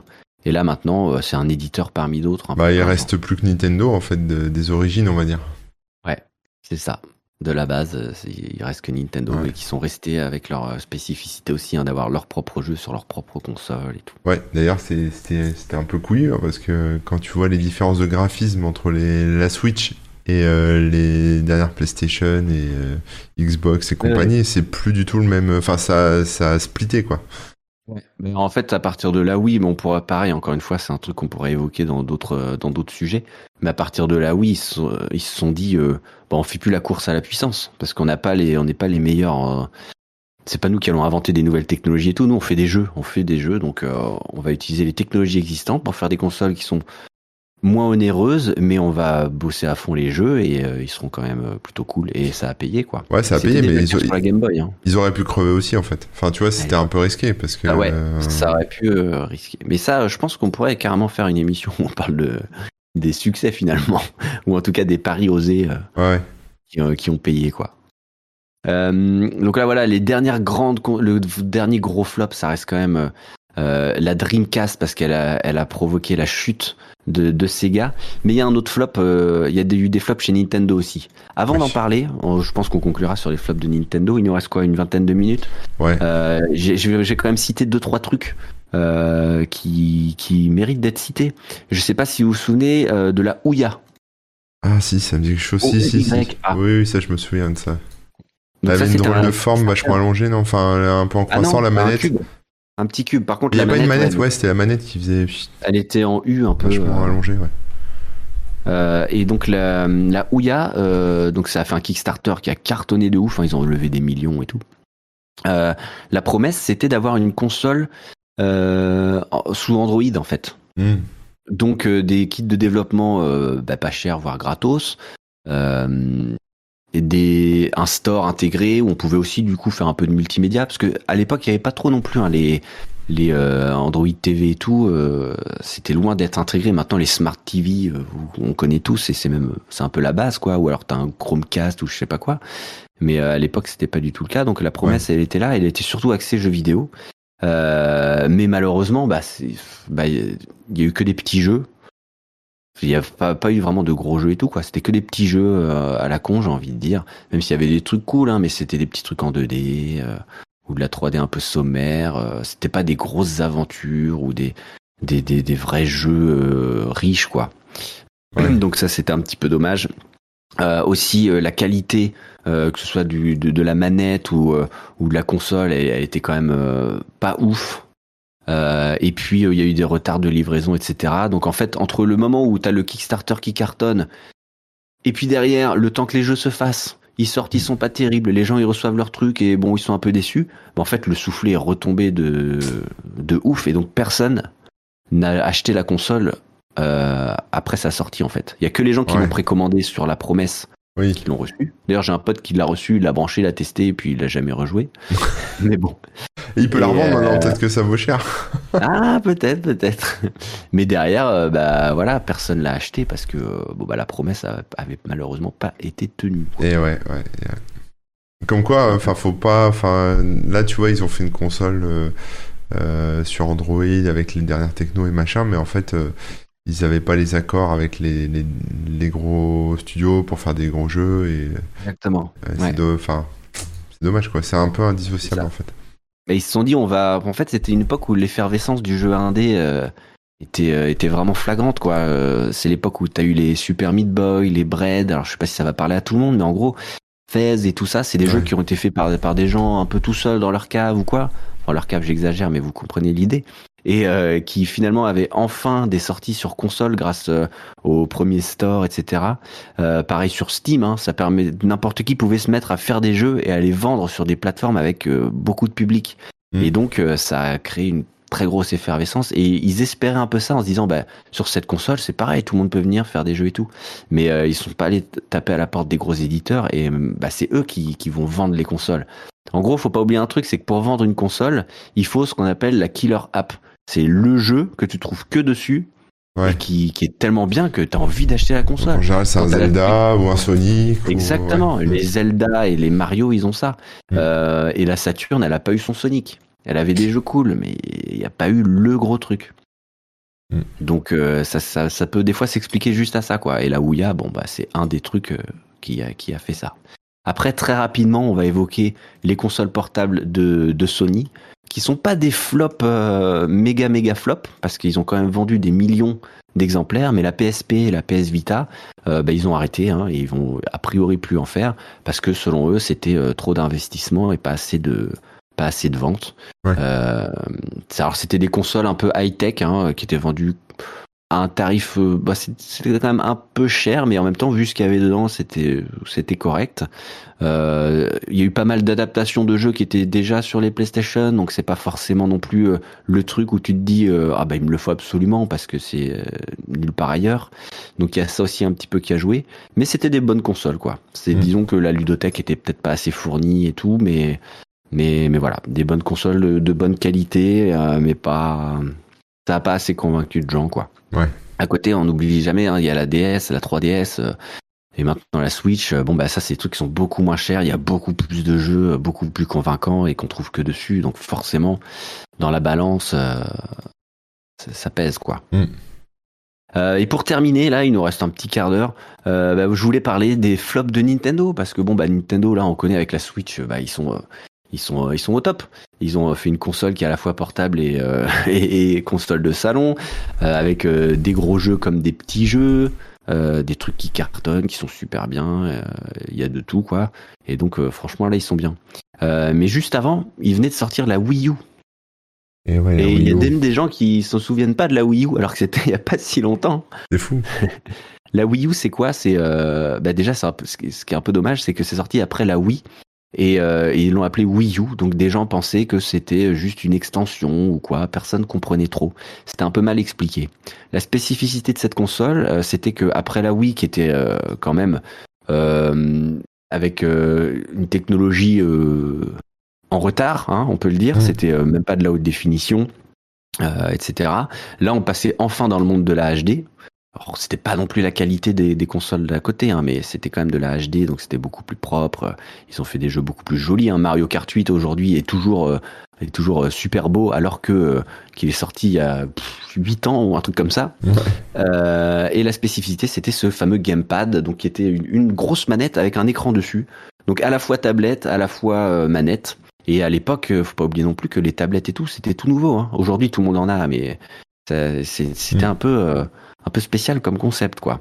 Et euh, l'intérêt, c'était qu'on pouvait avoir notre écran à nous sur la tablette et les autres joueurs avaient l'écran du, du salon. Mm. Euh, ce qui pouvait permettre de, de, faire des jeux asynchrones où en gros, toi, tu avais un rôle différent des autres. Un des exemples les plus, euh, les plus parlants, c'était le jeu où tu étais un fantôme, les autres ne te voyaient pas à l'écran et toi, tu te voyais, tu pouvais, tu pouvais faire peur aux autres et tout, là, dans le Luigi machin. Mm. Donc, euh, donc voilà. Et euh, cette console, bah, malheureusement, elle n'a pas rencontré son public parce que bah, un peu compliqué à faire comprendre. Euh, en même temps, ça mélangeait les concepts de la Wii, mais c'était pas la Wii. Et pourtant c'était compatible, hein. on pouvait jouer à des jeux Wii dessus, on pouvait mettre les manettes de la Wii dessus, mais on pouvait pas. Enfin, c'était quand même une nouvelle console, et donc ils se sont un petit peu mélangés les pinceaux. Le concept du gamepad, tout le monde adhérait pas forcément. Il y a des jeux aussi qui étaient vraiment orientés euh, avec le gamepad, et parfois ça demandait quelques temps d'adaptation. Euh, je pense par exemple à Star Fox, qui est, qui est un jeu de tir, hein, un shoot, où on dirige son petit vaisseau et on tire partout. Et là, ils avaient fait un jeu où on, on tirait, on visait avec le gamepad ce qui était en vrai euh, super cool, mais il fallait un temps d'adaptation quand même parce qu'il fallait regarder où on était, viser machin et tout ça. Donc c'était pas un jeu super simple à prendre en main. Donc il y a mm. pas mal de gens qui se sont dit ah non c'est nul euh, et tout ça. alors qu'en vrai c'est bien mais ça t'a demandé du temps quoi. Ouais. Euh, donc voilà, c'est c'est un fail, euh, c'est un fail et derrière ils ont ils se sont dit bon bah voilà on va on va mélanger euh, console de salon et console portable, puisque on a du succès des fois chez l'un, des fois chez l'autre, des fois chez les deux, mais voilà. Eh bien, euh, pourquoi pas mélanger les deux Surtout que comme ils ont tablé sur la technologie entre guillemets en retard, mais disons les technologies pas la pointe de la technologie, mais ils, ont pu se permettre de, faire ça quoi. S'ils si, voulaient concurrencer la PS3 au niveau des pardon la PS5 aujourd'hui au niveau des graphismes, eh ben, ils auraient pas pu faire une console portable et, en même temps salon et tout et tout quoi. D'ailleurs, on parlait de la PS et puis je vois Super Mario qui parlait de la PSP. Il y avait la PS Vita aussi. Euh, elle a bien marché ou pas elle Je me souviens plus. Bah, c'est pareil, hein, c'est ce que je l'ai cité en même temps. Ah, tu l'as cité, je me souviens pas attardé, mais la PS Vita c'est à peu près le, même problème euh, que la PSP quoi. Ouais. Euh, pas assez de ventes. Ils en ont fait quand même 15 millions, hein, c'est pas rien. Euh, pareil, hein, la Wii U, elle s'est vendue à quand même un, bon paquet de millions d'exemplaires. J'ai essayé de retrouver le chiffre. Euh, 14 euh, millions. Donc c'est pas non plus catastrophique. Ouais. Ils ont quand même rentabilisé un petit peu et tout. Mais bon, on sait que les coûts de recherche et développement, de construction et tout, pour les amortir, ça peut être un petit peu long. et là, bon, a priori, ils, y sont pas arrivés. Hein, donc voilà. Mais euh, mais ouais ouais ouais c'est un, un, peu pareil euh, que la PSP. Hein. ils ont le même problème en termes de, de jeux, de, de promesses, euh, console un peu un peu trop high tech pour mettre dans la poche et trimballer alors que c'est un peu cher et tout quoi. donc voilà, Zombie U effectivement qui était bien sur le gamepad mais un peu compliqué entre guillemets à prendre en main. Les jeux qui cartonnent, Nintendo Lab effectivement bien vu.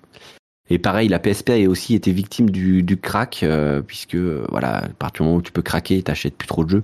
Mais là-dessus, euh, je suis pas complètement d'accord parce que la DS c'était la console la, plus craquée au monde et ultra facilement. Vous vous souvenez des des linkers, hein, on appelait ça.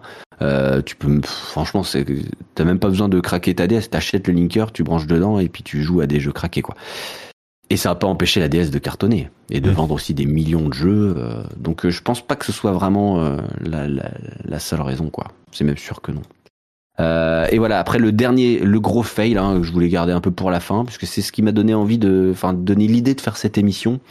Euh, c'est quelqu'un qui m'a suggéré en sujet le Virtual Boy. Ah oui. Connu? Eh oui, Virtual Boy, le plus gros fail de Nintendo et, qui qui avait cette idée de 3D depuis longtemps et ils l'ont mis de côté pendant fou, des plus de 10 ans, 15 ans, 20 ans jusqu'à la 3DS pour la faire revenir. Mais euh, ils voulaient être sûrs que ça fonctionne bien pour que pour le faire revenir. Ah, ça faisait gerber du monde. Hein. Ça faisait gerber du monde. Alors on va pouvoir expliquer un petit peu Virtual Boy. Déjà ceux qui connaissent pas du tout, euh, on est euh, on est en 95 quand ça sort. Euh, c'est le premier gros fail de Nintendo. Hein. Jusque-là, ils ont que des succès. notamment avec bah, la NES qui est sortie, ça a cartonné machin. Avant ça, dans les arcades avec Donkey Kong et tout, ils avaient cartonné. Et ensuite là, elle a eu la Game Boy. Game Boy, bah, carton incroyable. donc, ce qu'il faut savoir, c'est qu'il y a Gunpei Yokoi, qui était le créateur de la Game Boy, euh, qui lui avait pour principe d'utiliser, tu vois, des vieilles technologies pour en faire des trucs nouveaux. Et c'est comme ça qu'il a eu l'idée de, de, faire une console avec, un, écran à cristaux liquides. Euh, plutôt qu'un écran euh, comme on avait euh, sur les sur les autres consoles et tout, euh, parce que en, des gens s'amuser avec leur calculatrice dans le dans le train quand ah ils allaient au boulot. Hmm. Tu vois, tu pouvais faire des petits jeux un peu mathématiques et tout, et il voyait des gens qui faisaient ça. Et donc il s'est dit attendez, si on fait on utilise la même technologie qui coûte pas cher, ça coûte rien, mais on fait des jeux avec. Et là, il a inventé le Game Watch. Donc, je sais mmh. pas si vous vous souveniez, des petits jeux électroniques et tout. après, derrière, plein de gens ont repris, ils ont fait leur propre version et tout. Et euh, la Game Boy, c'est un dérivé encore de ça. C'était l'idée de pouvoir changer de cartouche, d'avoir un écran en gris pour pouvoir euh, bah, faire ses propres graphismes dans chaque jeu et tout. Ouais. Donc voilà, c'est un, un- quelqu'un de ultra inventif et tout. Et son projet euh, de cœur, c'était la, la 3D et tout. Et donc il a voulu, euh, il a voulu faire ça. Et donc le Virtual Boy, hein, qui reprend le Boy de, de Game Boy, euh, c'était une console euh, qui se voulait euh, trois dimensionnelle, évidemment, l'effet de profondeur. Malheureusement, avec les technologies du moment, c'est pas la 3D de Avatar. hein. Attention, on en est loin. On est sur de, déjà de la 2D en termes de comment dire, en termes techniques, c'est de la Mhm. 2D, donc c'est des éléments plats, si tu veux. Donc ça va jouer sur la profondeur. Tu vas voir que le, le bonhomme il est plus loin. La balle de tennis, elle va avancer euh, vers dans le fond, elle va revenir vers toi. Tu vois, Ouais, ça, tu ouais. bien l'effet. Mais c'est des éléments en 2D qui sont tout plats Oui. et surtout qui sont monochromes. Donc t'as que du noir et du rouge Ouais, vu les technologies qu'ils avaient à l'époque. putain. Donc t'as des jeux en Ça noir et la rouge. tête, Donc hein. déjà, ouais, déjà c'est chelou. Hein. Déjà c'est chelou. T'as des trucs en 2D euh, avec profondeur et en noir et rouge. Et, euh, et aussi, alors le mal de tête, il vient d'un truc aussi particulier, c'est que à l'époque, impossible de compenser les trucs avec des technologies ou quoi que ce soit quand tu bouges ou ou autre chose quoi. Mm. Euh, L'autofocus, tout ça, tout, de, tout plein de, de trucs qui maintenant sont dans les casques VR sans qu'on s'en rende compte. Et, euh, et donc il fallait que ce soit absolument stable. Pour ce faire, tu vas pas tenir ton casque euh, sur la tête euh, parce que sinon tu pourrais pas jouer. Donc ils ont fait un, un, un casque, enfin un genre de télescope si tu veux. hein. Tu vas mettre tes yeux dedans et euh, que tu poses sur la table avec des petits pieds. Et euh, tu tiens la manette dans la main normalement. Le truc c'est que ça glissait un petit peu, donc souvent les gens ils mettaient du scotch pour faire tenir leur truc. Mhm. Déjà tu sais que ça part mal quoi. Ouais, ouais. Et puis, euh, et, puis tu, tu mettais euh, tes yeux dedans, du coup, et t'avais comme le, rouge et cyan euh, qui était un peu automatiquement géré, donc tu voyais la, la, la profondeur de cette manière-là, quoi. Et donc malheureusement, encore une fois, il y a le, le souci des jeux, très peu de jeux qui finalement ne, comment dire, n'étaient pas convaincants sur l'aspect 3D. Ouais. Euh, C'est-à-dire que tu disais pas, waouh, ben, ça en 3D, euh, c'est incroyable et ça pourrait pas exister autrement. Non, tu te dis, euh, bon, bah, l'effet est cool, mais c'est tout. Euh, donc, t'as très peu de jeux comme ça, euh, qui sont pas ultra intéressants, que tu joues tout seul, alors qu'une des forces, quand même, c'est de pouvoir jouer à plusieurs hein, sur les consoles de salon. Et sur les consoles portables, au moins, tu peux passer la console ou regarder ce que l'autre fait, tout ça. Il y a un côté un petit peu social, hein, même si on, on joue souvent seul, mais là, t'es vraiment enfermé dans une bulle euh, en solo. C'est vraiment, euh, vraiment pas pareil. Et puis, euh, puis bah, c'est pas non plus la console que tu vas transporter avec toi en fait. Puisque Ah bah, faut faire sa petite installation. Même jouer Ouais. dans le salon, bah faut vider la table du salon, faut poser le truc. Tu, sais, une console de salon euh, de base, elle est certes sous la télé machin, mais au moins tu la bouges pas, tu sors la manette et tu joues. Ouais. Là non, il fallait réinstaller le truc. Enfin tu vois, Ouais, ouais, ça demande du boulot, quoi. Ouais, plein de choses qui allaient pas. Et du coup, euh, bah, énorme, énorme euh, ratage. Euh, et là-dessus, euh, bah, Gunpei Yokoi, en plus, euh, malheureusement pour lui, il est décédé pas longtemps après, donc il est resté sur cet échec, alors que c'était vraiment quelqu'un de brillant et qui aurait mérité euh, d'être aussi connu que, que le, le sont euh, Shigeru Miyamoto ou Satoru Iwata, enfin les, les pontes de, de chez Nintendo, quoi, hein, parce qu'il a vraiment contribué à fond à, à, l'esprit Nintendo et au grand succès de- des débuts. Mais malheureusement, il est resté sur, ce, sur cet échec qui, en plus, lui tenait énormément à cœur. Mais bon, euh, plein de plein de plein d'erreurs quoi. hein. Là, c'était, euh, il a été, euh, le Virtual Boy a souvent été dans les pires inventions ou les ou les pires échecs commerciaux du, du jeu vidéo. euh, C'est souvent un des trucs qui revient en premier quoi. Bah ouais, mais bon, en même temps, après, tout le monde en parle encore maintenant aujourd'hui, hein. C'est que c'était pas si. Et oui, et il a eu sa revanche posthume hein, quand même parce que euh, avec la 3DS, ils ont remis la 3D et cette fois-ci sans lunettes. Je sais pas si vous vous souvenez, mais c'est quand même un peu fou. Hein. Ouais. La 3D sans lunettes, si tu, euh, si tu regardes bien, c'est le concept est quand même. il y a les, il y a Et, les euh, Oculus aussi de Facebook qui sont aussi voilà, maintenant des espèces de consoles. Hein. Tout à fait. Ouais. Mm. Maintenant, t'as as, ça aussi. Donc, euh, donc voilà, il, il était beaucoup trop en avance sur son temps malheureusement et à l'époque. euh, c'était pas jouable, mais euh, mais voilà, on a, moi j'a- j'a- j'applaudis quand même la tentative, et mais bon, c'est vrai que c'était pas convaincant quoi, Mm. malheureusement. Voilà, voilà. Ouais. Bon, j'espère que ça vous a fait plaisir en tout cas ce petit tour. Bah, moi, j'ai appris plein de des- trucs. hein. des petits flops. Euh, des consoles. N'hésitez pas à nous suggérer aussi hein, des, idées d'émissions ou de sujets que vous aimeriez qu'on aborde dans les dans les prochains lives. Euh, on va revenir euh, bah, semaine prochaine évidemment. Alors pareil, hein, on aime bien faire les quiz, faire des quiz, y répondre, mais il faudrait des, des quiz à répondre. Donc si vous avez des idées de, de quiz et que vous pouvez nous écrire quelques questions, c'est pas ultra compliqué. Hein, il faut une quinzaine de questions, ça peut largement suffire.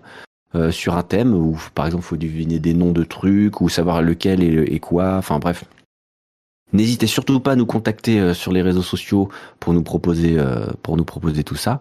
On va revenir aussi avec des invités et tout. Bref, on va on est de retour là, ça y est, les vacances sont finies, donc on pourra se dire à, à la semaine prochaine tout simplement. D'ici Yes. là, Corben, là dans quelques secondes, j'allais dire des minutes, mais non, c'est Bah, des dans secondes. une minute, ouais, dans, ouais, ouais, moins, moins d'une minute. minute, vous le retrouvez sur la chaîne Corben FR, tout attaché.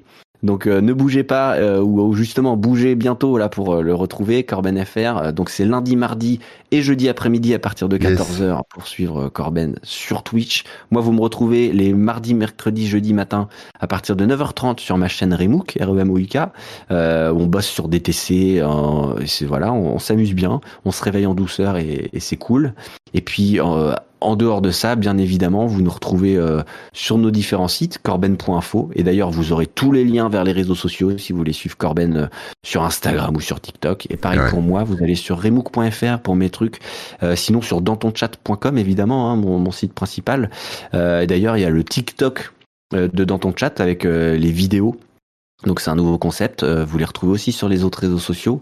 Euh, donc voilà, je vous invite à suivre si si c'est si c'est pas déjà fait. Et puis euh, puis voilà, on se, à part ça, on se redira euh, à la semaine prochaine quoi. Je te laisse conclure, Corben. Ouais, bah écoutez, à tout de suite hein, pour ceux qui, euh, qui me suivent et puis euh, bisous à la semaine prochaine. Allez, ciao tout le monde. Bye. Ciao ciao.